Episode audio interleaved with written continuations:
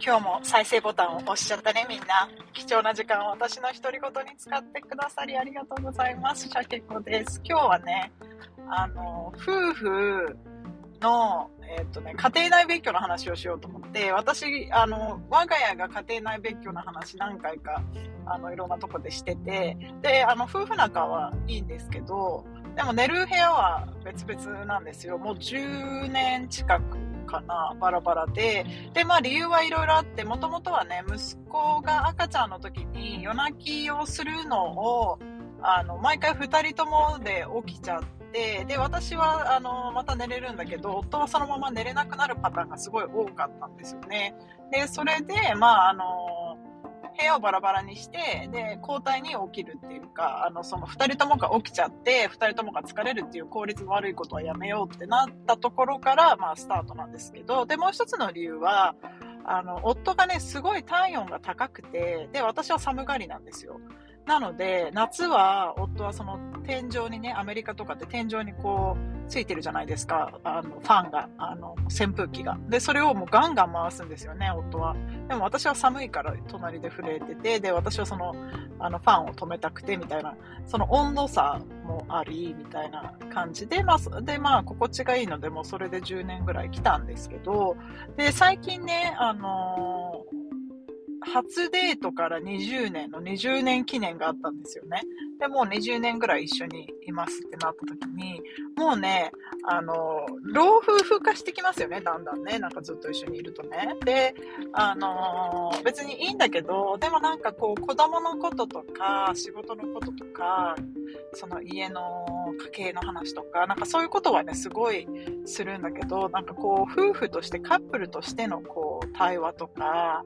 あの、時間の過ごし方ってそんなにしなくなっちゃったねっていう話になって、で、まあ、あの、もちろんね、これから先もずっと一緒にいるってお互い分かってはいるんだけど、やっぱりこう、カップルとしての時間も大切にもっとしたいね、みたいな、もっとこう、カップルとしてのメンテナンスが必要だよね、みたいな話になって、で、あとね、娘も、もうお父さんとお母さんたまには一緒に寝たらとか言うんですよね。なんかそれもあって、これからたまに、まあ、あの、一緒の部屋で寝てみるみたいな。旅行の時は時々そうしてるんですけど、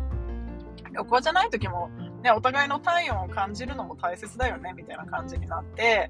で、あの、毎日じゃないけど、あの、時々、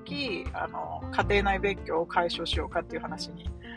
なったんですよ。で、この前一回、その解消して、じゃあ僕は今日、あの、あの、君と同じ寝室で寝ようかなって言って主人が来たんですけど、で、確かに今ね、冬で寒いので、主人がいるとものすごいあったかいんですよね。だからいつもは毛布を何枚も重ねて寝てるのに、その日はもう途中でも毛布を剥がしてもいいぐらい、なんか部屋全体がすごいあったかくて、あ、これはいいななんて、あの、思ったんですけど、でもその代わりに、あの、普段二人で隣同士で寝ることに慣れてないので、なんか寝返りを打つと、お互いにちょっと眠りが浅くなって、目が半分覚めてしまうみたいな感じで、で、お互いを起こさないためになんか寝返りをしない努力を なんか夜中中してるので、朝起きたらめちゃめちゃ体が痛いっていう、あの、現象があって、まあこれもだんだん慣れてくるのかなと思いながらね、あの、あの、これからまたね、たまには、まあどうだろうね、週に1、2回とかは、あのー、あの、家庭内別居解消日を、あの、設けてもいいかな、なんて、あの、思っています。で、まあ、これは、そうね、とは言いつつ、また、めんどくさいからとかなったりするんだろうけど、なんか一応ね、今日、あなんか一番言いたいなと思ったのは、まあ、あの、ずっとこれから先もね、いると思ってる夫婦でも、なんかちょっとしたいつも以上の努力が、なんか必要かな、なんかもうちょっとその、カップルとしてハッピーでね、たまにはドキドキ。まあ、ドキドキはないか。でもなんか、うん、そうね。今までにない努力をあのするのも必要だなというふうに最近思ったので、えー、この話をしました。えー、日本は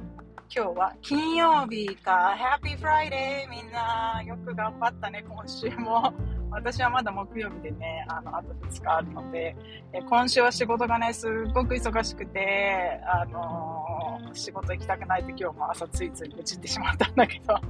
でもね、私もね、あと、あと2日頑張るので、皆さん、今日一日頑張ってください。ということで、今日も皆さんのお耳をお借りしました。アリゾナからシャケ子でした。ありがとう。またね。